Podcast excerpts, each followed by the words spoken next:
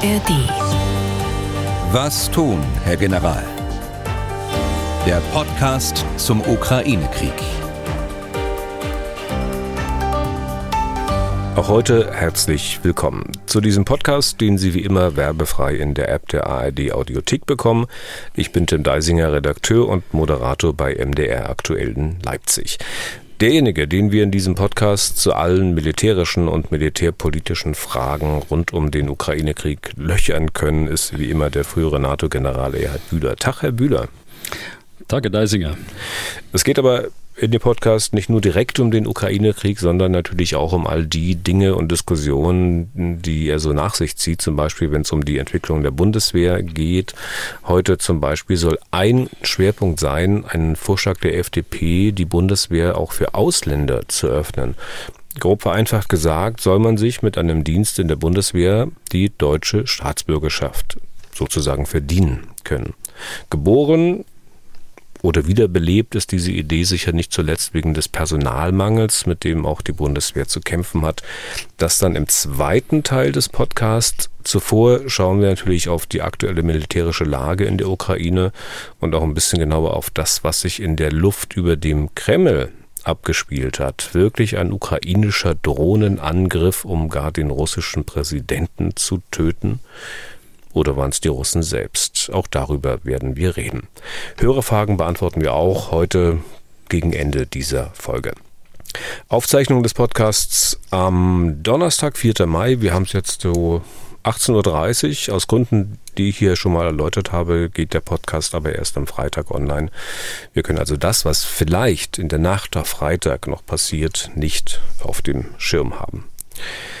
Die aktuelle Lage. Da müssen wir, Herr Bühle, heute ausführlicher über Drohnenangriffe reden. Das machen wir gleich. Damit wir das zusammenhängend besprechen können, schauen wir erstmal auf das, was am Boden passiert. Wie ist die Situation an der Frontlinie? Ja, die äh, Situation an der Frontlinie ist nahezu unverändert äh, zum letzten Podcast. Die Intensität äh, der russischen Angriffe nimmt äh, insgesamt weiter ab. Die Ukrainer sprechen im Augenblick von äh, ca. 30 Angriffen, die gestern stattgefunden haben. Und das ist natürlich nicht, bei weitem nicht das, was wir in den äh, Monaten Januar, Februar, März äh, gesehen haben.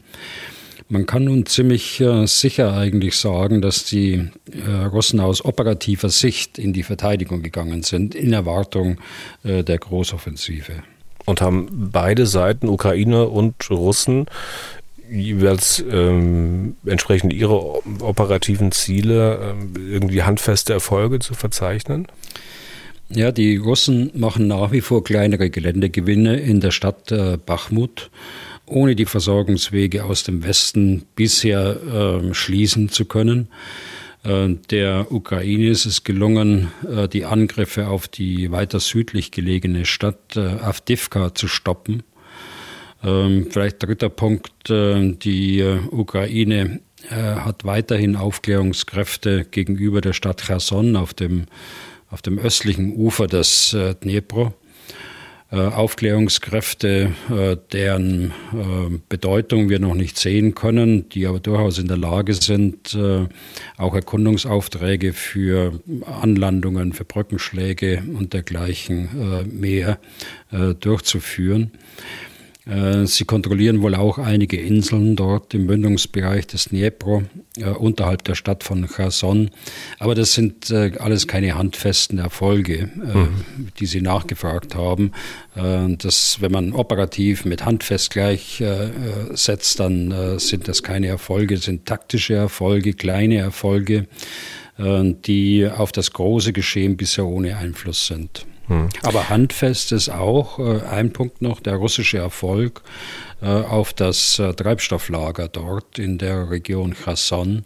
Äh, das wollen wir schon mal herausheben, weil das noch nicht allzu oft passiert ist, dass den Russen das gelungen ist. Die haben also ein ukrainisches Treibstofflager zerstört. Richtig, richtig, ja, ja. ja. Andererseits äh, gibt es natürlich auch die Ereignisse, die äh, auch mehr oder weniger großen Einfluss möglicherweise auf das militärische Geschehen haben können, nämlich die Sabotageakte, die den Russen zu schaffen machen, auch beispielsweise Treibstofflager ähm, in die Luft jagen. Das scheint es ja nun auch ziemlich kontinuierlich zu geben. Ja, das äh, ist richtig. Das ähm, begann ja auf der Krim eigentlich mit den Angriffen auf Sevastopol, äh, schon Monate her. Äh, die Abstände waren damals größer. Äh, es setzte sich fort mit dem Anschlag auf den Zug äh, auf der Krim, wo mutmaßlich Raketen für die Schwarzmeerflotte gelagert worden sind. Das ist zwei, drei Wochen her. Dann aber jetzt, die letzten Tage, wenn man das zusammennimmt, zweimal sind Züge entgleist, Versorgungszüge im Raum Briansk, also in Russland selbst. Das waren kleinere Sprengstoffanschläge, die zur Entgleisung dieser Züge äh, geführt haben. Einer davon war ein Tankzug. Dort sind äh, sieben äh, Tanklastwagen da in die, in die Luft gegangen. Äh, es war das Öldepot bei Sevastopol, was wir am vergangenen Freitag besprochen haben. Und äh, jetzt das äh, Öldepot in der Nähe der Kerchbrücke, aber in Russland, also in der Region Krasnodar. Ähm, ich sagte, dass diese Sachen mehr oder weniger großen Einfluss auf das militärische Geschehen haben können. Kann man irgendwie abschätzen, wie groß der Einfluss sein kann? Also Zielsetzung ist, ähm, wie ich gerade schon sagte, die, ähm, die Russen von der Versorgung abzuschneiden. Also was wir da sehen, ist ein Kampf gegen die russische strategische Logistik. Äh, und man kann es an diesen Depots ganz gut festmachen. Die Krim hat er einen sehr hohen Treibstoffverbrauch, also Dieselöl äh, für die Schwarzmeerflotte, Flugbenzin für die Flugzeuge. Ähm, diese Treibstoffe, äh, die können nicht äh, über Pipelines herangeführt werden, wie es äh, in Russland selbst ist, sondern äh, das kann nur kommen über, über den Seeweg oder den Landweg. Der Landweg ist äh, zurzeit nicht im vollen Umfang nutzbar. Die Kerchbrücke ist immer noch für LKWs nicht nutzbar sodass es nur die Eisenbahn gibt oder den Schiffsverkehr. Beides äh, braucht aber dann größere Ladestätten und auch größere Verladeterminals. Und das war eben in Krasnodar der Fall, also Verladeterminal, um das Öl auf Schiffe zu verladen, um dann äh, äh, auf Schiffen transportiert zu werden. Und ähm, die, der Terminal in Sevastopol ist eben ein Terminal, der zum Entladen dient und zur Lagerung des, des Öls, das man ja nirgendwo hingeben kann erstmal sondern es muss irgendwo gelagert werden und dann in kleineren Portionen äh, verteilt werden, wenn man keine Pipelines zur Verfügung hat. Mhm. Also Sie sehen daran, das ist schon, äh, hat schon ein, eine ganz äh, reale militärische Auswirkung. Ähm, insofern ist es ein großer Einfluss auf das militärische Geschehen, das hier ausgeübt wird mit solchen Aktionen. Es spielt sich vielleicht auch auf mehreren Ebenen ab. Also zum einen die ganz praktischen Folgen, also dass da ja vielleicht Treibstoff fehlt oder Munition. Zum anderen aber auch Dinge, die sich, äh, die im Kopf passieren. Na, für die Ukraine wird könnte ich mir vorstellen, sicher motivierend sein, wenn sie per Video sehen können, wie da ein Treibstofflager auf der Krim in Flammen aufgeht und die Russen werden sich da eher gegenteilige Gedanken machen. Wie wichtig ist sowas? Wie wichtig ist diese Ebene? Ja, die ist schon wichtig. Ähm, man hat ja gesehen bei den Ukrainern, wie sie äh, gleich in den sozialen Medien reagiert haben, so ähnlich wie Sie es gerade beschrieben haben.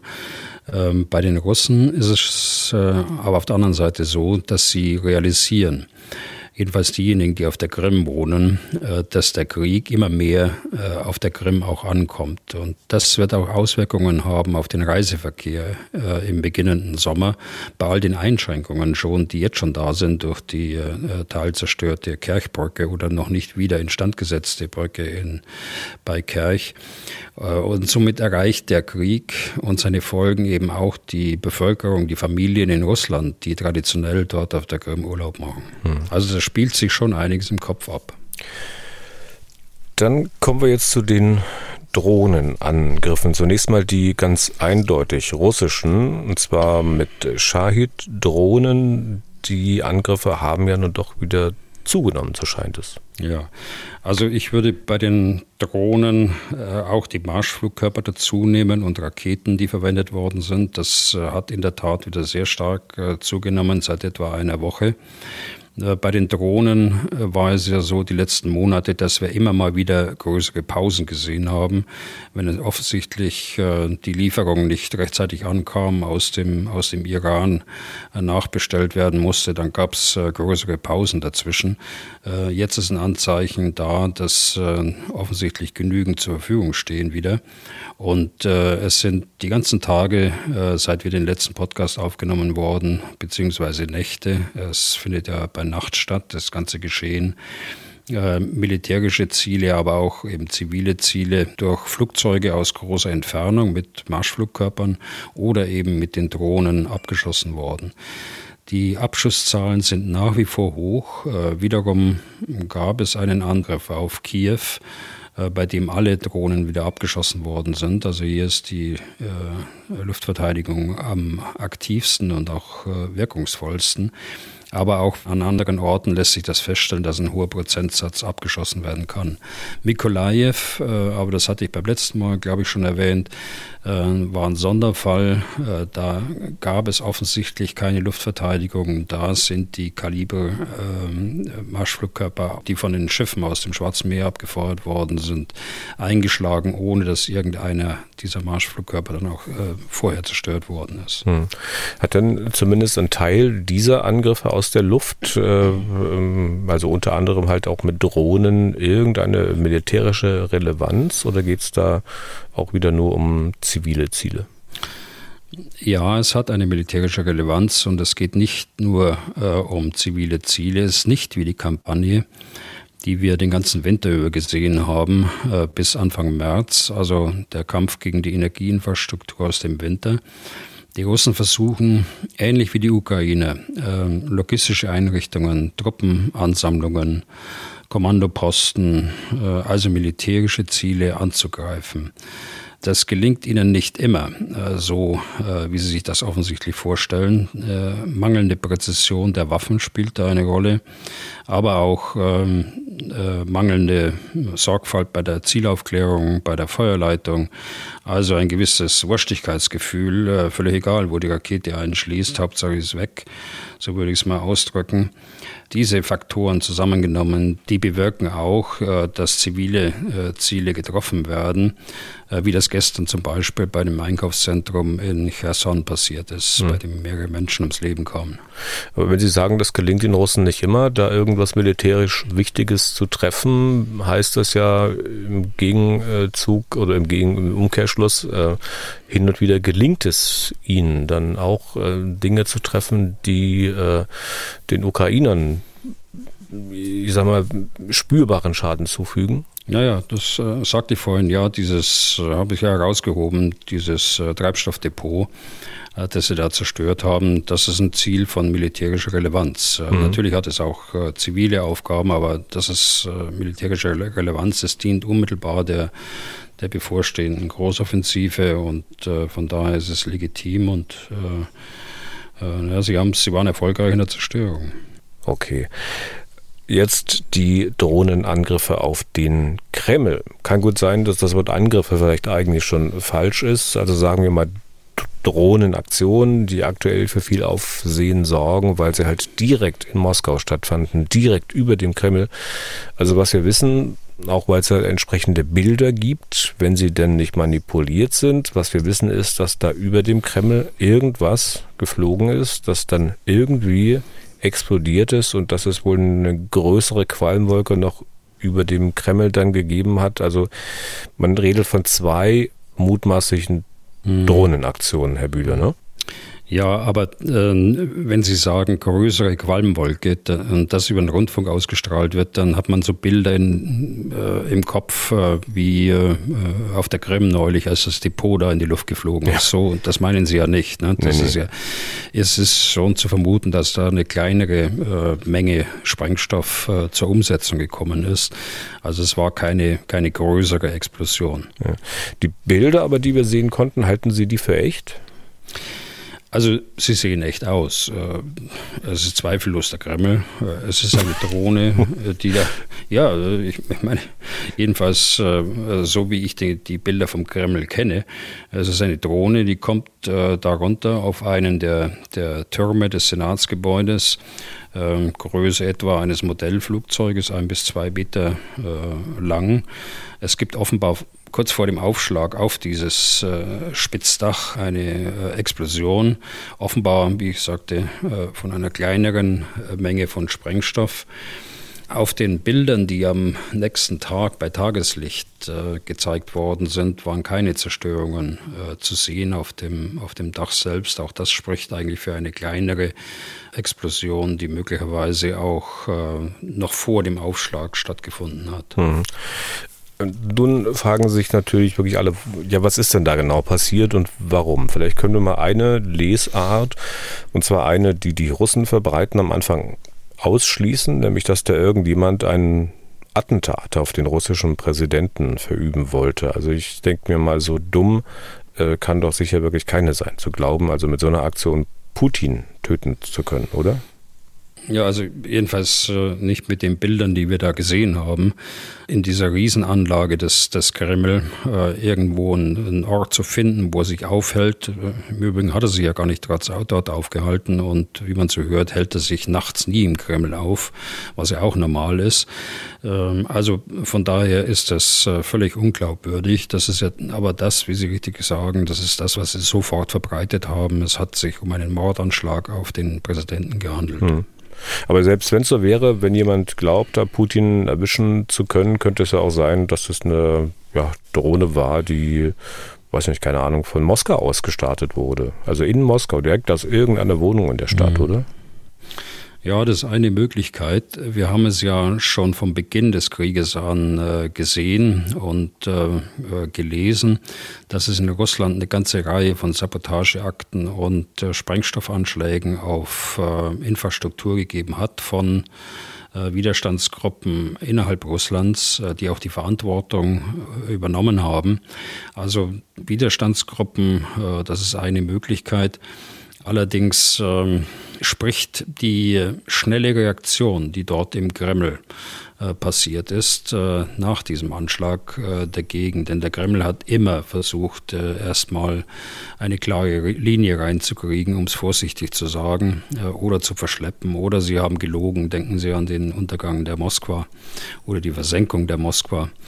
Äh, und andere äh, Dinge. Also äh, da ist man dann schon erstaunt, wenn das wirklich ein Angriff gewesen wäre von Widerstandsgruppen, dass man da so schnell reagiert hat. Hm. Es kommt eins dazu, die Russen, die können ja die, die, also der Kreml, die können das ja nur von ihren eigenen Kameras gesehen haben, die um den Kreml herum aufgebaut sind. Ich kann mir nicht vorstellen, dass auf diese Kameras irgendjemand anderes einen Einfluss haben kann.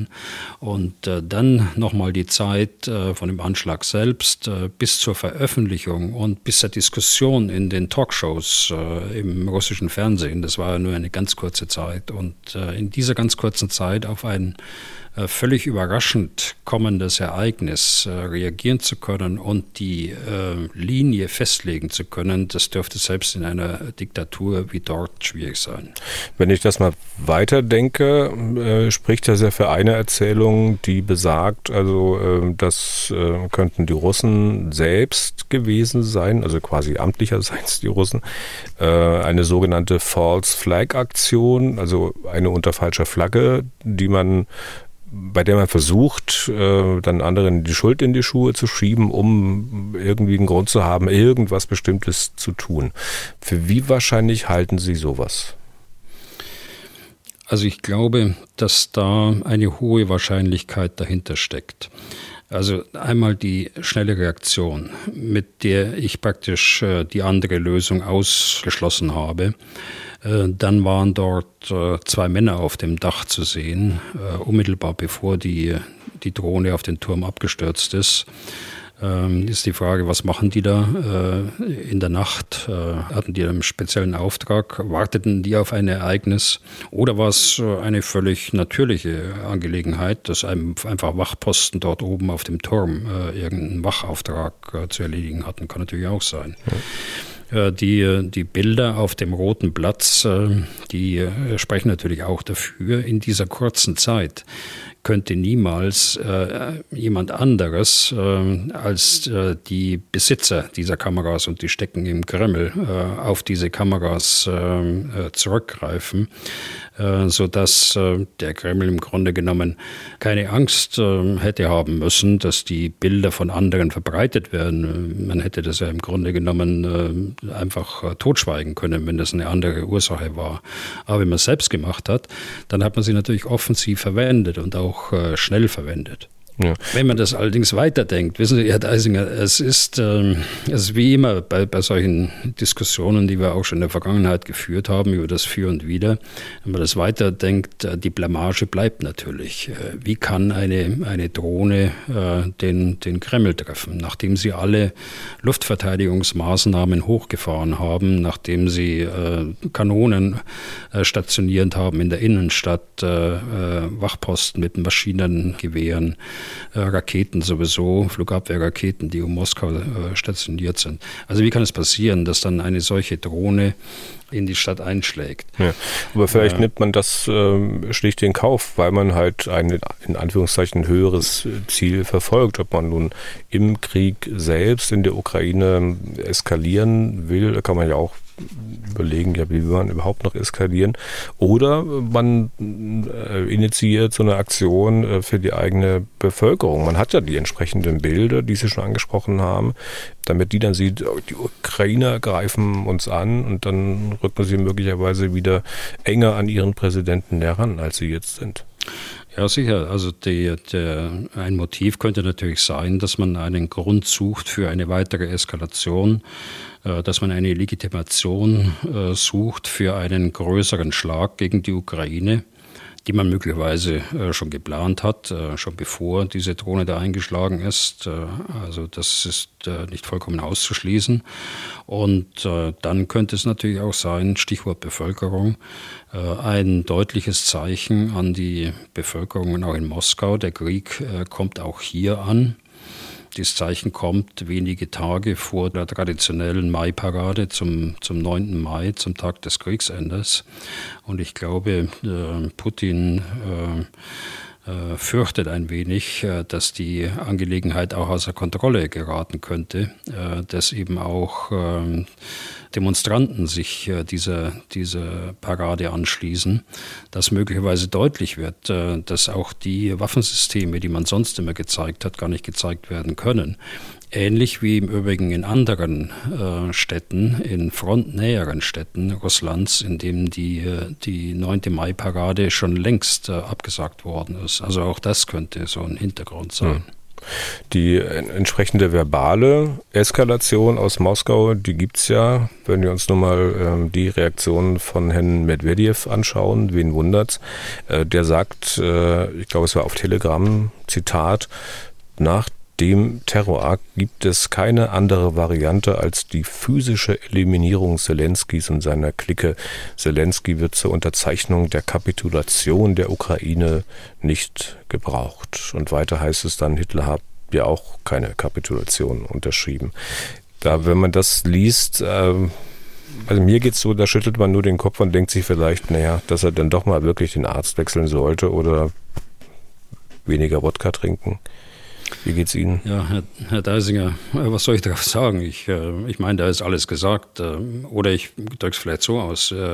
Medvedev war ja ein, ein Symbol für die Demokratisierung Russlands, wenn Sie erinnern, vor 15, 20 Jahren. Und wenn man seine Entwicklung jetzt sieht, schon vor dem Krieg und insbesondere jetzt in dem Krieg, äh, wie viele Male er mit äh, Nuklearwaffen gedroht hat. Und äh, jetzt droht er hier mit Mord und Eliminierung und so weiter. Also es ist schon ein, ein besonderer Charakter. Ja. Okay, andere mögliche Urheber tatsächlich die Ukraine. Putin umbringen, das hatten wir als Ziel ja schon mal ausgeschlossen. Welche Motivation könnte es denn geben, die die Ukrainer gehabt haben könnten, wenn sie es denn halt waren? Also jetzt haben wir zwei Möglichkeiten durchgesprochen, das ist jetzt die dritte. Ich hätte mir gewünscht, dass das an äh, Nummer zwei steht, dann hätte ich nämlich äh, die auch gleich ausgeschlossen, äh, bevor wir dann zur dritten kommen. Aber äh, ist egal, Sie, Sie, haben jetzt das an die dritte Stelle gesetzt.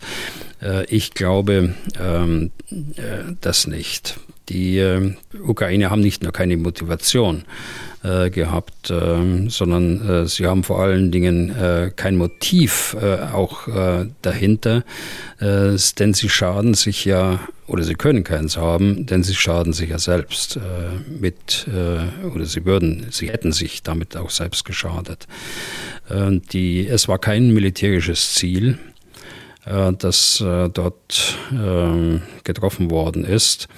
Äh, es ist ähm, ein symbolisches Ziel. Äh, das hätte ihnen nichts geholfen im militärischen äh, Sinne. Es, gibt kein militärisches Rational, dort einen Teil des Kremls anzugreifen. Das ist das eine. Und das hätte sie eben unglaubwürdig gemacht, auch hier bei uns im Westen. Sie haben eigentlich penibel immer darauf geachtet, dass sie das Kriegsvölkerrecht einhalten und äh, dass sie die äh, Verbote äh, oder Gebote äh, des Westens, der die Waffen gibt, äh, auch einhalten. Äh, nämlich beispielsweise nicht äh, mit Waffen äh, aus dem Westen Richtung Russland anzugreifen und schon gar nicht nach Moskau. Und da würde ich jetzt den Einsatz einer Drohne auf dieses Symbol Moskau durchaus mit einschließen wollen. Also sie riskieren dabei die Unterstützung oder sie riskieren hätten riskiert, so muss ich es ausdrücken, sie hätten riskiert äh, die äh, Unterstützung aus dem Westen, insbesondere auch die Amerikaner, denn äh, gerade die Amerikaner sind, wie wir öfter schon diskutiert haben, ja sehr zurückhaltend, was die, was die Lieferung von weitreichenden Raketen, die Attackams angeht. Äh, sie sind äh, nicht zugänglich, jedenfalls öffentlich nicht zugänglich, auf, äh, auf den Wunsch der Ukraine F-16 zu liefern. Da gibt es keine öffentliche Reaktion bisher darauf und auch keine Bewegung. Also da hätten sie sich selbst so geschadet. und deshalb sage ich, da gibt es kein Motiv dafür. Das hätten sie nicht gemacht. Hm. Naja, ich überlege, wenn Sie sagen, kein Motiv, keine äh, Motivation, wenn wir nochmal gedanklich ein paar Minuten zurückgehen auf diese psychologische Ebene, die ich vorhin angesprochen hatte, also was Bilder ja bewirken können, äh, bei Soldaten, auch bei Zivilisten natürlich, äh, könnte ja psychologischer Effekt sein, äh, auch bei den Ukrainern. Also wenn die dann sehen, oh, über den Kreml, da kann es auch explodieren, ähm, das könnte doch positiv auch für deren Seelenleben, sage ich mal, sein. Allerdings, jetzt überlege ich weiter, ja. spricht natürlich dagegen, ähm, dass die Ukraine das dementiert. Also das passt ja nicht zusammen. Die Ukraine dementiert es und äh, will möglicherweise erreichen, dass die Leute äh, sehen, ja, wir können es auch schaffen, in Moskau ein bisschen Rabatz zu machen. Das passt nicht zusammen. Also Sie meinen, Sie widersprechen sich jetzt selbst? Ja. Auf was soll ich jetzt antworten? nein, nein, da ist ja Spaß beiseite. Die, äh, es ist ja kein Spaß, über den wir da sprechen. Ähm, es, natürlich hat es einen psychologischen Effekt, aber nicht bei diesen Nebenwirkungen. Äh, wenn ich diese Nebenwirkungen sehe, äh, die das hätte, wenn herauskommt, die Ukraine selbst hat äh, deren militärischer Führung diesen Angriff befohlen und den Angriff durchgeführt durch das eigene Militär, dann ist selbst der, der beste psychologische Effekt nichts wert, mhm. wenn ich dann auf der anderen Seite die Unterstützung der Amerikaner Amerikaner die, die Unterstützung des Westens verliere.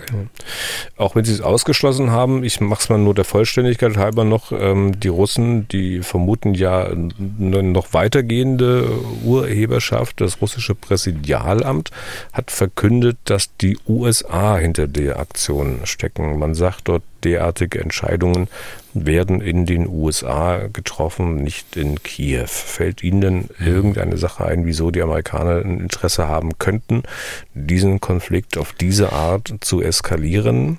Ich könnte eigentlich fast selber antworten und sagen, ich vermute mal, Ihnen fällt keiner ein. Also mir fällt äh, nur Russland ein, die pausenlos eskaliert haben. Äh, mir fallen da Personen ein, die pausenlos eskalieren, äh, dort drüben in Moskau. Wir haben über einen gerade gesprochen. Bei den Amerikanern sehe ich das nicht. Bei den Amerikanern sehe ich eher die Deeskalation. Äh, ich äh, sehe die, die Eindämmung äh, des Konflikts als, als ihr Ziel und schon gar nicht die, die Eskalation. Und deshalb ist das absurd, was dort behauptet wird, dass die Amerikaner dahinter stecken. Mhm. Völliger Quatsch. Wie groß, Herr Bühler, ist denn Ihre Und dann Sorge? nicht, Herr Deisinger, dann nicht mit, mit, mit solchen äh, Modellflugzeugartigen Drohnen. Wie groß ist denn, das wollte ich fragen, Herr Bühler, Ihre Sorge, dass dieser Krieg nach diesem Ereignis nun äh, noch irgendwie weiter eskaliert? Also der EU-Außenbeauftragte, der fürchtet das ja zumindest. Äh, mir im Kopf steht die Frage, äh, kann es denn eigentlich noch schlimmer werden, als es ohnehin schon ist? Also ich glaube das nicht. Ich fürchte es jedenfalls nicht, äh, dass ähm, äh, da eine Eskalation äh, stattfindet. Wir werden sicher einen, einen als Revanche, als Rache deklarierten Gegenschlag sehen. Das war ja immer der Fall, wenn hochwertige Ziele getroffen worden sind, ob das die Kerchbrücke war oder die Moskwa war. Da hat man ja immer irgendeinen Gegenschlag gesehen, dass ein größerer Raketeneinsatz befohlen worden ist, äh, der dann Tage später dann tatsächlich auch stattgefunden hat. Also das, darauf äh, äh, muss sich die Ukraine einrichten, darauf müssen wir uns einrichten. Aber jetzt eine qualitativ völlig andere, anders gelagerte Eskalation, die sehe ich nicht. Okay, dann noch eine aktuelle Sache. Der ukrainische Präsident war ja in Finnland, in den Niederlanden, soll soll auch nach Berlin kommen. Ähm, bislang hatte man ja auch Mittel und Wege gefunden, ihn da irgendwo zuzuschalten. Also hauptsächlich, ähm, warum jetzt diese persönlichen Besuche? Wissen Sie das?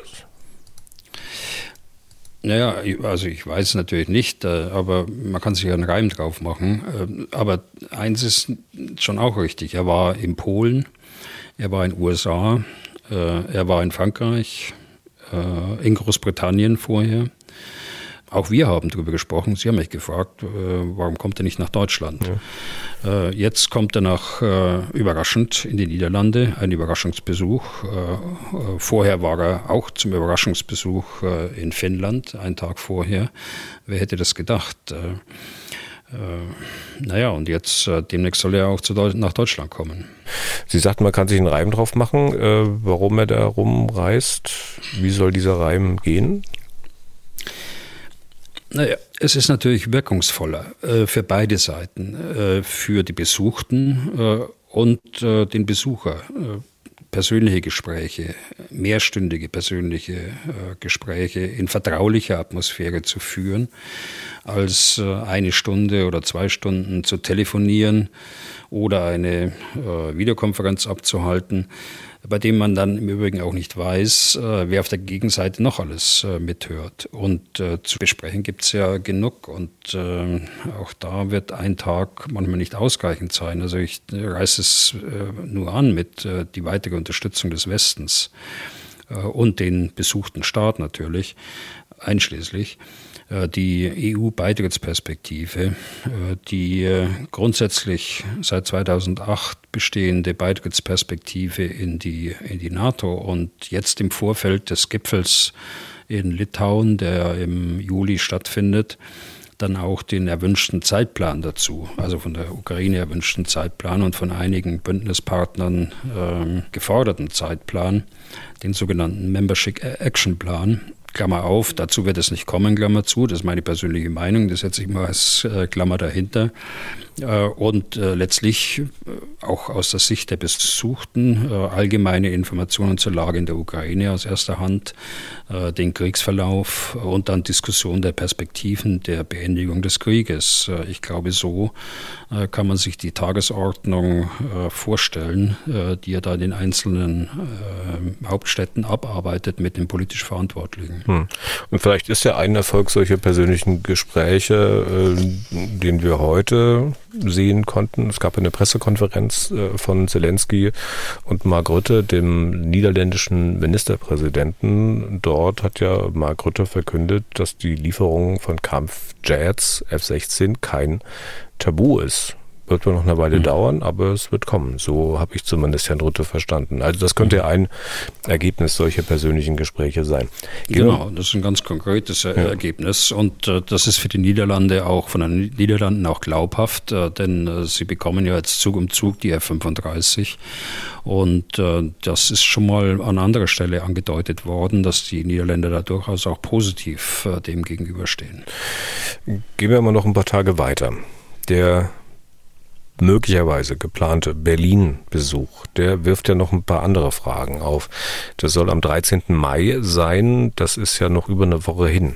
Ist doch sehr ungewöhnlich, dass das so zeitig und auch das überhaupt es vorher bekannt geworden ist. Und offenbar ermittelt ja jetzt sogar die Polizei in Berlin und sucht nach irgendjemandem, der da seinen Mund nicht halten konnte. Was ist denn da los? Ein, eine Zeitung hat zuerst davon berichtet, äh, die Berliner Zeitung, und äh, andere dann kurz danach äh, und haben praktisch den Zeitplan, der vom Kanzleramt an die Polizei gegeben worden ist zur Vorbereitung des Staatsbesuches, in, in groben Einzelheiten, würde ich jetzt mal sagen, bekannt gegeben, mit den einzelnen Stationen, wie er alles trifft und wo er ihn trifft. Und äh, offenbar mh, hm, ist da ein Fehler gemacht worden. Anders kann ich mir das nicht erklären. Da hat äh, irgendein Mitarbeiter hat da einen Fehler gemacht und hat das, äh, so wie es vielleicht bei anderen Staatsbesuchen üblich ist, äh, dann an die Medien transportiert. Die haben auch nicht nachgefragt. Äh, sie haben es dann abgedruckt, so wie sie es bekommen haben. Hätte man ja auch mal nachfragen können. Aber so ist es eben. Äh, und äh, jetzt ist die, die Sorge eben groß. Und ich habe gerade vor unserem Podcast, bevor wir da zusammengekommen sind, gesehen, dass die Polizeipräsidentin Berlins wütend ist. Ich habe es in der Zeitung gesehen hm. oder beziehungsweise im, im Internet sehr wütend ist und dass jetzt fieberhaft nach äh, dem Verursacher gesucht wird. Gut, äh, Fehler können überall passieren. Der ist natürlich äh, äh schlimm, weil äh, möglicherweise der Besuch so nicht stattfinden kann. Der Mann ist äh, einer der gefährdendsten Politiker in, in Europa, auf jeden Fall. Und da darf auch nichts schiefgehen, äh, wenn er nach Berlin kommt. Ja. Und äh, aus, aus, Kiew gibt es eben schon die ersten Stimmen, dass er möglicherweise nicht kommt und dass das Ganze nochmal überdacht werden äh, müsste. Wenn er aber doch stattfinden würde, beziehungsweise wenn er dann künftig irgendwann nach Berlin kommt und sowas passiert ist, wie jetzt gerade, dass das bekannt geworden ist und öffentlich geworden ist, äh, äh, das erhöht doch also ganz sicher den Aufwand, den man dann betreiben muss, um ihn zu schützen, oder? Ich glaube, das wäre schon der höchste Aufwand äh, gewesen äh, bei dem Besuch oder äh, wenn er jetzt auch so stattfindet am 13., äh, dann ist das schon die höchstmögliche Sicherheitsstufe. Äh, mehr wird dann nicht mehr gehen. Okay. Das also dazu. Dann nächstes. ach nee, äh, ich vergesse. Kleiner Hinweis in eigener Sache. Sie sehen es uns nach oder fühlen sich gar aktiviert. Auch in diesem Jahr wird der Deutsche Podcastpreis vergeben. Es gibt da auch ein Publikumsvoting und Sie können natürlich auch uns unterstützen und für unseren Podcast abstimmen. Das heißt, ganz einfach auf die Website gehen, deutscher-podcastpreis.de. Sie finden dann unseren Podcast in der Kategorie Nachrichten und Politik natürlich unter dem Buchstaben W für was tun, Herr General. Vielen Dank für die Unterstützung. Also das nur ganz kurz nebenbei, ich es vergesse. Jetzt der nächste Schwerpunkt. Ähm, da kommen wir wieder zurück in die Bundesrepublik und zurück zur Bundeswehr. Die hat ja nicht nur zu wenig Technik, Munition und Material, sondern auch nicht genügend Personal. Und die demografische Entwicklung wird das auch nicht einfacher machen. Im Gegenteil, auf diese Annahme stützt sich Alexander Müller. Das ist der verteidigungspolitische Sprecher der FDP-Fraktion im Bundestag und der hat ein Papier vorgelegt mit der Überschrift Die Zeitenwende Personal. Und darin gibt es ein paar Lösungsvorschläge. Herr Bühler, bevor wir uns mal den rausgreifen, der wohl für die größten Diskussionen zumindest öffentlich sorgt, äh, mal kurz zur Analyse. Ähm, die Bundeswehr ist jetzt schon deutlich unterbesetzt, ne? Ja, ähm, das kann man aber generell nicht so sagen und das wird auch äh, ab und zu falsch verstanden. Die Bundeswehr hat, äh, hatte eine Obergrenze bis 2016 von äh, 100, ähm, knapp 183.000 äh, Soldaten und Soldatinnen, eine feste Obergrenze, äh, über die sie nicht gehen durfte die fiel äh, mit allen anderen Obergrenzen äh, weg, also für Material, da gab es dies auch. Äh, die fiel weg äh, damals schon und äh, wir haben uns dann äh, in den Jahren danach, haben wir uns immer mehr Personal angeschaut und Defizite angeschaut und sind zu dem Schluss gekommen, am Ende, dass wir äh, ca. 20.000 Soldaten mehr brauchen. Das heißt äh, 203.000 äh, in der Summe, um alle Aufgaben vernünftig durchführen zu können. So, und äh, was ist passiert äh, seit 2017 dann spätestens äh, bis heute? Wir stehen immer noch bei 183.000. Eigentlich war geplant, äh, bis 2027 äh, das äh, schrittweise dieses neue Profil von 203.000 einzunehmen. Aber wir stehen immer noch bei 183. Das ist das Problem.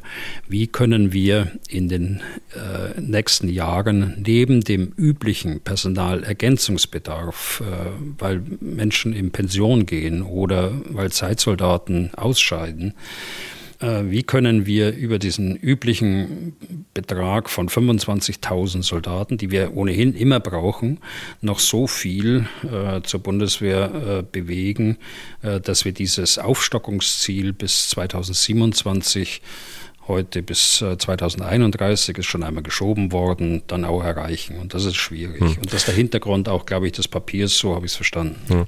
Und da gibt es ja nun verschiedene Lösungsansätze in diesem Papier. Unter anderem soll ein Dienst in der Bundeswehr attraktiver gemacht werden. Es soll zum Beispiel, wie heißt das, weniger äh, Laufbahnpflichttore geben. Vielleicht können Sie uns das mal kurz erläutern. Vielleicht sogar anhand Ihrer Laufbahn. Also Sie hatten ja bestimmt auch so eine Menge dieser Pflichttore. Also Vielleicht einen Satz äh, vorweg. Ich finde das Papier gut, äh, dass man äh, sich jetzt mit dieser Herausforderung befasst, äh, dass man auch akzeptiert hat, äh, dass wir die 203.000 Soldaten brauchen. Das war nicht immer so, auch bei der FDP nicht. Ich erinnere, als sie noch Oppositions war äh, zu dieser Zeit, hat sie das gar nicht mitgetragen.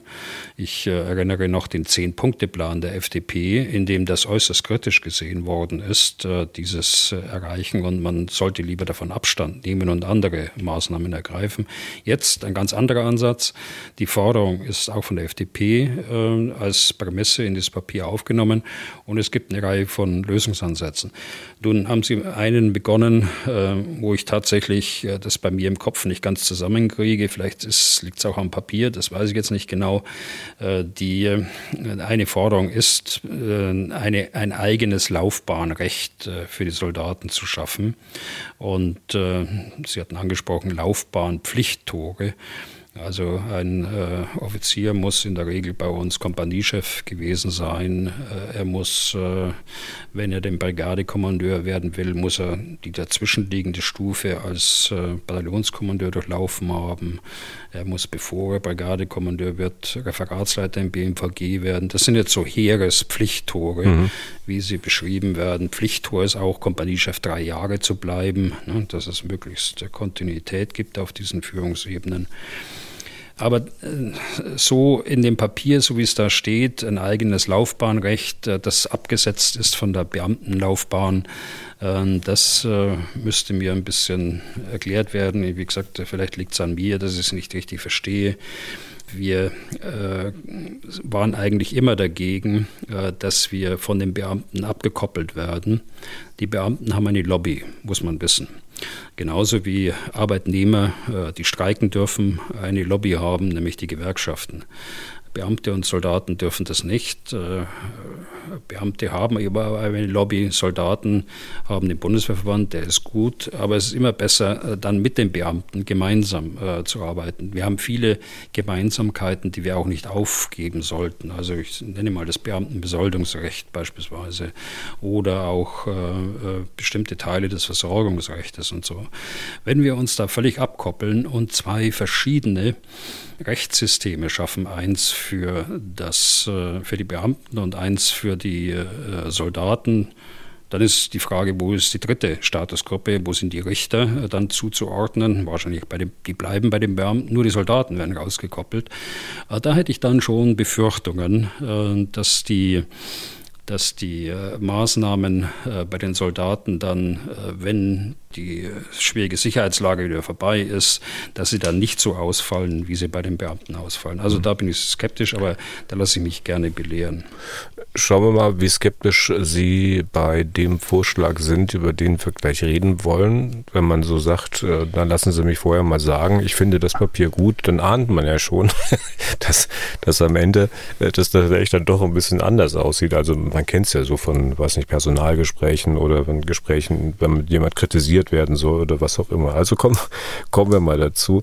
Ähm, die FDP hätte gerne, dass man den Dienst in der Bundeswehr für Ausländer öffnet und den quasi in Aussicht stellt, fünf Jahre Bundeswehr. Und ja, wenn dann alles top war mit euch, dann bekommt ihr die deutsche Staatsbürgerschaft. Das soll ein Pilotprojekt erstmal sein. Der Iststand, Herr Bühler, ganz kurz, ist, äh, dass wirklich nur Leute mit deutschem Pass in die Bundeswehr dürfen? Ja, so ist es. Das ist äh, Teil des Soldatengesetzes das ist äh, Paragraph hm. 37 äh, Soldatengesetz. Äh, nur Deutsche äh, dürfen Soldat werden. Allerdings Einzelfälle. In Einzelfällen kann das Verteidigungsministerium anders entscheiden. Aber Einzelfälle sind hiermit nicht gemeint. Das ist ja dann eine größere Gruppe. Ja. Ein Einzelfall wäre eine Person, äh, zwei Personen ja. oder sowas. Und dass das mit den nur Deutschen, dass das mit den nur Deutschen so geregelt ist, das hat ja sicher einen, einen Grund. Welchen? Naja, das ist von Anfang an vom Gesetzgeber so gewollt. Ähm, das Militär ist ja nun mal äh, neben der, der inneren Sicherheit ein, ein Kernbereich der Exekutivgewalt. Es ist eine bewaffnete äh, Gewalt im Staat und äh, die wollte man bei den bei den deutschen Staatsbürgern wissen und nicht bei Ausländern. Wir wollten ganz offensichtlich, ich war damals noch nicht auf der Welt, aber äh, wir wollten ganz offensichtlich äh, keine Söldnerarmeen oder keine Fremdenlegionen, sondern deutsche Staatsbürger sollten es sein, äh, die für die äußere Sicherheit Deutschlands gerade stehen. Nun kommt diese Regelung aber natürlich politisch und gesellschaftlich aus ja doch einer anderen Zeit. Ähm, braucht man ja nur mal durch die Städte gehen, die waren damals sicher nicht so bunt und gemischt an Menschen. Damals war es vielleicht auch einfacher, genügend Leute in die Bundeswehr zu bekommen. Ja, also das war schon äh, zu allen Zeiten immer eine Herausforderung. Ähm, bei den Wehrpflichtigen, gut, äh, die waren wehrpflichtig, also die mussten ihren Grundwehrdienst leisten. Das war die Hälfte der Soldaten äh, in der Bundesrepublik Deutschland, Alt, äh, West. Und auch bei den Zeitsoldaten musste man sich schon immer anstrengen, damit man auch den Personalersatz für die Ausscheidenden wiederbekommen hat. Berufssoldaten waren dann später kein Problem, denn die rekrutieren sich ja, wo sollen sie sonst herkommen, aus den Zeitsoldaten. Und äh, die kennen sich genug aus. Also da war es immer schwierig, Auswahl zu treffen, die dann auch tragfähig war. erwischt man auch die, die geeignetsten. Und da wurden große große Anstrengungen unternommen. Also es ist, das ist äh, immer schon eine Herausforderung gewesen. Okay. Nun gucken wir mal, ob Sie skeptisch sind. Ähm, jetzt sollen nach dem Papier der FDP ausländische Bürger Lücken füllen können in der Bundeswehr. Was halten Sie denn davon? Also ich will mal mit einem, mit einem beginnen. Äh, und das äh, überschreibe ich mit Bündnisarmee. Wir sind eine Bündnisarmee. Äh, das heißt, wir haben in Europa oder mindestens in Europa alle die gleiche Herausforderung, die ich gerade beschrieben habe, dass wir genügend Soldaten, genügend freiwillige Soldaten in unsere Armee auch bekommen. Und ich habe das in dem Jahr, als das Weißbuch herauskam, besonders empfunden. Äh, denn in diesem Weißbuch stand äh, erstmals drin, dass äh, auch EU-Ausländer bei uns in die Streitkräfte eintreten oder dass es angestrebt wird. Das führte dazu, dass wir damals gefragt worden sind von vielen Staaten oder Vertretern von Staaten, obwohl es nur ein Satz war in diesem ganzen Weißbuch, ähm, das könnt ihr nicht machen, äh, auf unsere Kosten äh, uns das Personal wegnehmen. Es waren insbesondere äh, die baltischen Staaten, es war Polen. Das könnt ihr nicht machen. Ihr nehmt uns die Soldaten weg, ihr be bezahlt besser. Wir sind eine Bündnisarmee. Es ist auch nicht gemacht worden, muss ich sagen eben aus diesem Grund. Also insofern, wie Sie vorhin im Vorspann schon sagten, das ist keine neue Idee, die ist schon im Weißbuch damals verankert worden. Der zweite Punkt ist, ähm, äh, diese, diese Menschen, die zu uns kommen, die müssen äh, Gewähr dafür bieten, dass sie jederzeit für die freiheitlich-demokratische Grundordnung eintreten, entsprechend unseres Eides äh, auch. Also Deshalb würde ich dafür plädieren, äh, es fällt einem leichter, der als deutscher Staatsbürger aufgewachsen ist, äh, in diesem Rechtssystem und in diesem Wertesystem und oder eben so lange in Deutschland gelebt hat, dass er bereits äh, seine deutsche Staatsbürgerschaft über andere Mittel als eine in Anführungsstrichen Probezeit bei der Bundeswehr bekommen wird. Also so eine Probezeit, äh, die braucht ein äh, künftiger Staatsbürger nicht äh, bei der Bundeswehr. Insgesamt würde ich sagen, als zum ersten Punkt, wir dürfen keine Konkurrenz bilden. Und zweitens, wir sollten auch keine Prüfinstanz werden für die deutsche Staatsbürgerschaft. Mhm. Und äh, schließlich ein, ein, ein, doch einen wichtigen Punkt muss ich noch äh, dazu sagen, Sicherheitsüberprüfungen, die sind ja äh, verschärft worden seit den ähm, rechtsradikalen äh, Vorkommnissen in der Bundeswehr. Das heißt also auch äh, freiwillig Wehrdienstleistende Mannschaftssoldaten werden durchleuchtet. Äh, wie stellt man sich das vor?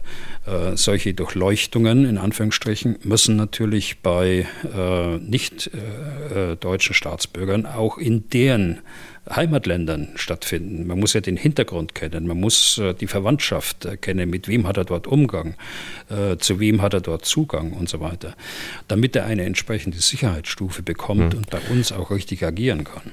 Das ist dann eine Arbeitsbeschaffungsmaßnahme für den MAD vielleicht, weiß ich nicht. Ja gut, aber dann natürlich wenn man viel mehr Stellen beim F genau. Ich will mal kurz das Argument, was Sie gebracht haben, Herr Bühler, Bündnisarmee aufgreifen. Äh, mhm. USA sind doch eine Bündnisarmee. Großbritannien, das ist doch auch eine Bündnisarmee. Die machen aber sowas. Ähm, setzen die sich einfach über solche Bedenken hinweg oder warum machen die das? Ja, es heißt sogar in der Berichterstattung zu diesem FDP-Papier, äh, dass man dort gute Erfahrungen gemacht hätte. Davon weiß ich nichts, da müsste man jetzt den Beweis antreten. Äh, in jedem Fall haben diese Armeen andere äh, Traditionen. Die USA ist von Beginn an, also von der Staatsgründung an, ein Einwanderungsland gewesen. Äh, die Briten äh, sind äh, lange, lange, lange Zeit Kolonialarmee gewesen. Die haben ganz andere Hintergründe. Und das spiegelt sich natürlich auch in deren Wehrverfassung nieder.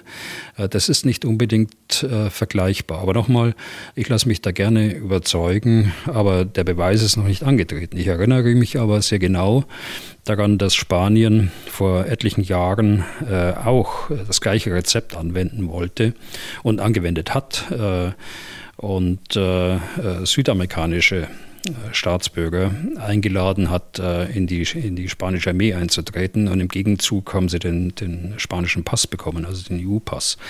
Also deren Erfahrungen waren, soweit ich das noch weiß, aus diesen Diskussionen längst nicht äh, so, dass man sie als gut bezeichnen kann. Äh, ganz im Gegenteil. Hm. Nichtsdestotrotz äh, höre ich so leise im Hinterkopf, ähm, mutmaßlich bei der eher jüngeren Bevölkerung, dass es da sicher Stimmen gibt, die sagen, ach, der Bühler ist also doch auch nur einfach so ein alter weißer Mann, der die Zeichen der Zeit nicht verstanden hat. Ja, da ist er. das Gute im Alter, äh, das wissen Sie ja selbst auch, ne? so jung sind Sie auch nicht mehr, ist ja, dass man in der Regel ein wenig Erfahrung äh, sammeln konnte. Und äh, nehmen Sie das, was ich gesagt habe, auch als Fragestellung. Ich will ja nichts äh, vom Tisch wischen, äh, wenn das äh, vom Primat der Politik dann letztlich so beschlossen wird, dann müssen wir das sowieso aushalten und dann würde ich das auch akzeptieren als Entscheidung des Primats der Politik. Aber solange es noch offen ist, äh, da muss man Fragen stellen können und auch seine mh, Bedenken und auch seine Erfahrungen einbringen können. Hm. Also wie scheint, äh, doch nicht unbedingt Sympathie bei Herrn Bühler für den FDP-Vorschlag? Äh, nein, Herr Deisinger, ich habe äh, am Anfang ja gesagt, das ist ein gutes Papier und ich begrüße das ja auch. Es stehen viele gute Dinge drin, hinter denen ich auch stehe. Das auch mein Vorschlag wäre, nämlich nicht die Staatsbürgerschaft in den Vordergrund nehmen und die Ausländer in der Bundeswehr, sondern allgemein die Attraktivität in der äh, Bundeswehr zu stärken. Und da sind eine ganze Reihe von, äh, von Vorschlägen drin, die wir jetzt gar nicht angerissen haben. Deshalb ist es keine Pauschalkritik von mir, aber Kritik an den Punkten, die Sie nachgefragt haben. Ja, äh, ein paar Punkte, wo man, mit denen man die Bundeswehr natürlich attraktiver macht, auch für Einheimische. Vielleicht können wir da eine Hörerfrage anschließen von jemandem, der nicht namentlich genannt werden möchte. Ich zitiere mal. Ich dachte vor 2014 immer, dass man am Militär lieber sparen sollte und hielt 2%-Ziele für übertrieben. Da hat sich seitdem einiges an meiner Meinung geändert. Als dann 2022 Russland den Angriffskrieg startete, habe ich mir sofort Gedanken gemacht, was ich machen würde, wenn der Krieg zu uns kommt, beziehungsweise wie ich die Ukraine unterstützen kann. Ich bin ein erfahrener Softwareentwickler, in Klammern mehr als sechs Jahre Berufserfahrung. Im Podcast, Herr Bühler, meinten Sie, dass insbesondere bei der Informationstechnik Fachkräftemangel auch bei der Bundeswehr herrscht. Gibt es denn Möglichkeiten für Quereinsteiger, die sonst nichts mit der Bundeswehr zu tun hatten. Ich könnte es mir unter bestimmten Umständen vorstellen, mich bei der Bundeswehr zu bewerben. Zitat Ende. Ja, ich könnte mir, so wie Sie sich beschrieben haben, könnte ich mir das auch äh, sehr gut vorstellen. Äh, ganz kurze Antwort dazu nur, ja, die gibt es. Äh, die Möglichkeit des Quereinsteigers äh, in Zivil oder auch in Uniform äh, für Quereinsteiger heißt das Einstellung äh, mit höherem Dienstgrad. Also sie müssen nicht äh, mit dem niedrigsten Dienstgrad der Bundeswehr, der Soldaten der Bundeswehr anfangen. Sie fangen mit einem Dienstgrad entsprechend ihrer Qualifizierungshöhe an. Also entweder auf der Facharbeiterebene oder auf der, der Meisterebene, Techniker oder äh, Ingenieursebene, jetzt sage ich nur mal die technischen Berufsgänge genommen. Also das ist durchaus attraktiv äh, und wird durchaus auch angenommen. Und wenn Sie da äh, nähere Informationen brauchen, dann äh, schlage ich vor, dass Sie auf die Webseite gehen äh, des Personalamts der Bundeswehr oder auch des äh, äh, Bundesministeriums der Verteidigung. Da finden Sie einen Link zu solchen Personalfragen. Zwischengefragt, was ist denn eigentlich der höchste Dienstgrad, mit dem man bei der Bundeswehr quer einsteigen kann? Also Brigadegeneral sicherlich nicht, oder? Äh, nein, aber äh, Stabsoffizier. Also Major, Oberstleutnant mhm. in, dieser, in dieser Preisklasse sozusagen. Äh, da können Sie einsteigen. Okay. Und dann sind wir schon in der Abteilung Hörerfragen. Können wir gleich noch eine anschließen, die ja auch, ja, wir waren bei den Ausländern sozusagen mehrere Nationen in Anführungszeichen verbindet, auch anonym gestellt. Ähm, Sie hatten ja auch vorhin das Thema Fremdenlegion schon mal angesprochen, die es beispielsweise in Frankreich gibt, äh, weil die natürlich eine andere Tradition haben als die Bundeswehr. Ähm, also, anonyme Frage. Ich bin deutscher Staatsbürger. Wie reagiert eigentlich mein Staat, wenn ich als deutscher Staatsbürger in der Ukraine freiwillig mitkämpfe? Mache ich mich in Deutschland strafbar, wenn ich im Donbass Russen erschieße? Zitat Ende. Das ist eine ganz äh, schwierige Frage. Ich fürchte, ich kann sie eindeutig äh, nicht äh, beantworten. Äh, einmal, weil wir natürlich keine äh, Rechtsberatung im individuellen Sinne jetzt dort äh, auch machen können. Und zum anderen, weil es immer eine Einzelfallprüfung ist. was hat man gemacht? welchen Hintergrund hat man? Warum hat man es gemacht? Also es muss irgendwie ein Gericht dann äh, entscheiden darüber. Und äh, da gibt es keine Strafvorschrift, jedenfalls in dieser spezifischen äh, Angelegenheiten. Es gibt äh, exakte Strafvorschriften für andere ähm, Sachverhalte in diesem Zusammenhang, beispielsweise, äh, dass man äh, keine Werbung betreiben darf für den Wehrdienst in anderen Staaten äh, als in Deutschland. Das ist sogar durch das Strafgesetzbuch äh, ist das mit Strafe bewährt. Ähm, unstrittig auch äh, solche Organisationen wie äh, Islamischer Staat, damals Terrororganisationen, auch das ist natürlich unter Strafe gestellt. Und dann gibt es noch spezielle Regelungen für Doppelstaatler. Doppelstaatler, die also Deutsche sind und eine weitere Staatsangehörigkeit haben, dürfen in ihrem Staat keinen Wehrdienst leisten, ohne in Deutschland äh, nachgefragt zu haben beim Bundesministerium der Verteidigung. Und äh, wenn sie das nicht tun, dann laufen sie Gefahr, dass äh, ihnen der deutsche Pass abgenommen wird.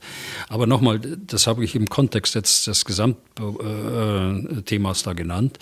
Wenn Sie nur einen Pass haben, einen deutschen Pass, äh, dann ist das äh, zutreffend, was ich am Anfang gesagt habe. Zurzeit gibt es eine Größenordnung, mir ist bekannt, so vielleicht 100 Leute, die äh, das tun.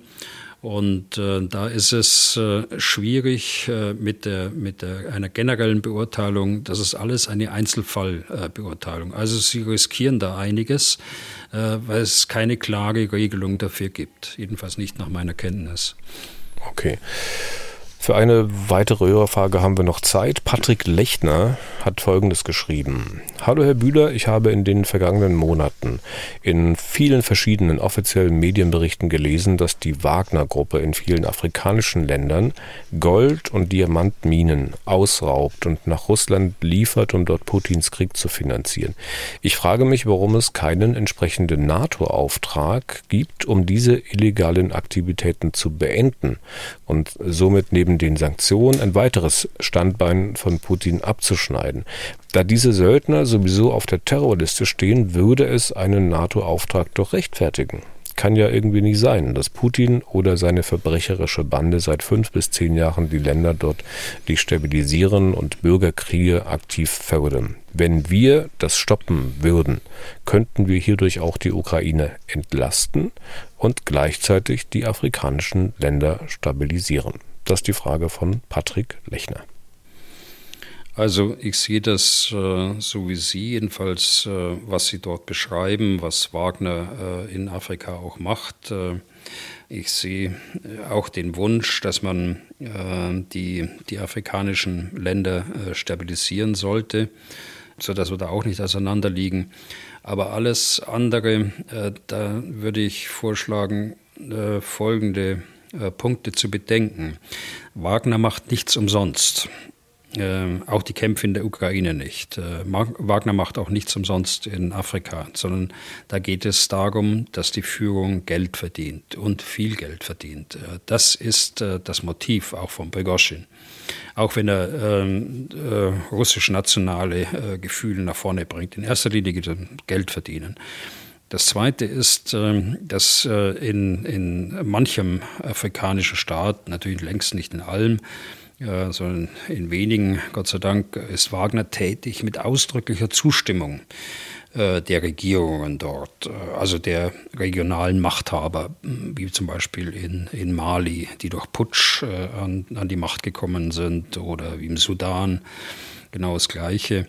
Äh, da geht es um Machterhalt äh, oder es geht in anderen Staaten um Machtgewinn, möglicherweise durch Vorbereitung von Putsch. Äh, so agieren die dort, aber sind meist mit Zustimmung der jeweiligen Regierung dort und handeln dort.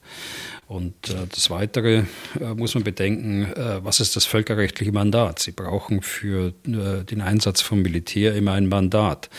Und das kann nur vom UN-Sicherheitsrat kommen. Ein solches Mandat würde Russland von vornherein blockieren, wahrscheinlich auch äh, China.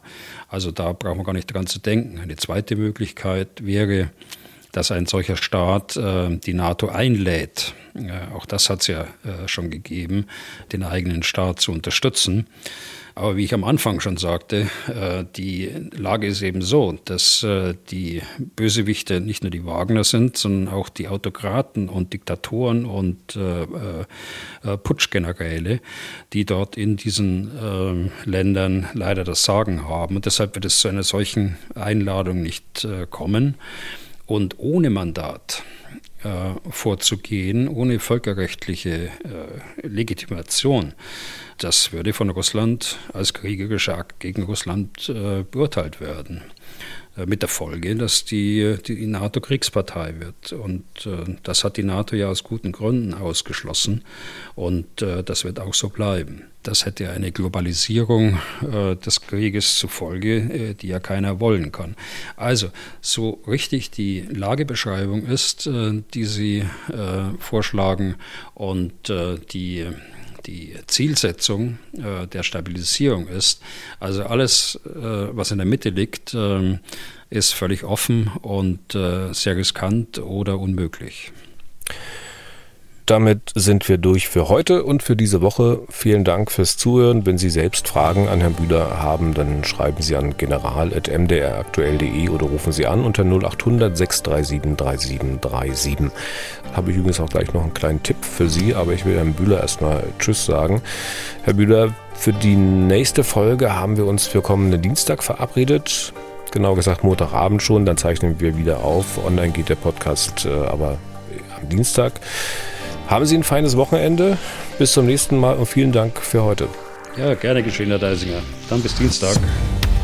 Und also jetzt ganz am Ende dieser kleine Tipp von mir, weil, weil ja das Leid, weil die einzelnen Schicksale von Menschen auch in solchen Kriegen immer zu kurz kommen in der Berichterstattung. Es gibt einen neuen Podcast von BR und SWR, Kinder auf der Flucht, Frauen erzählen heißt er.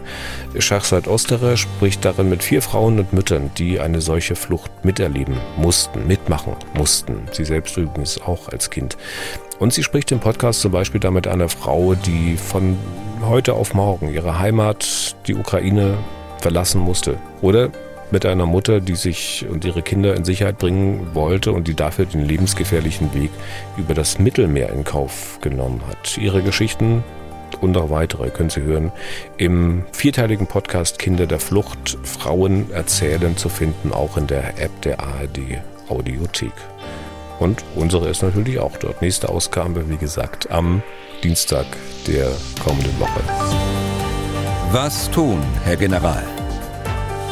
Der Podcast zum Ukraine-Krieg.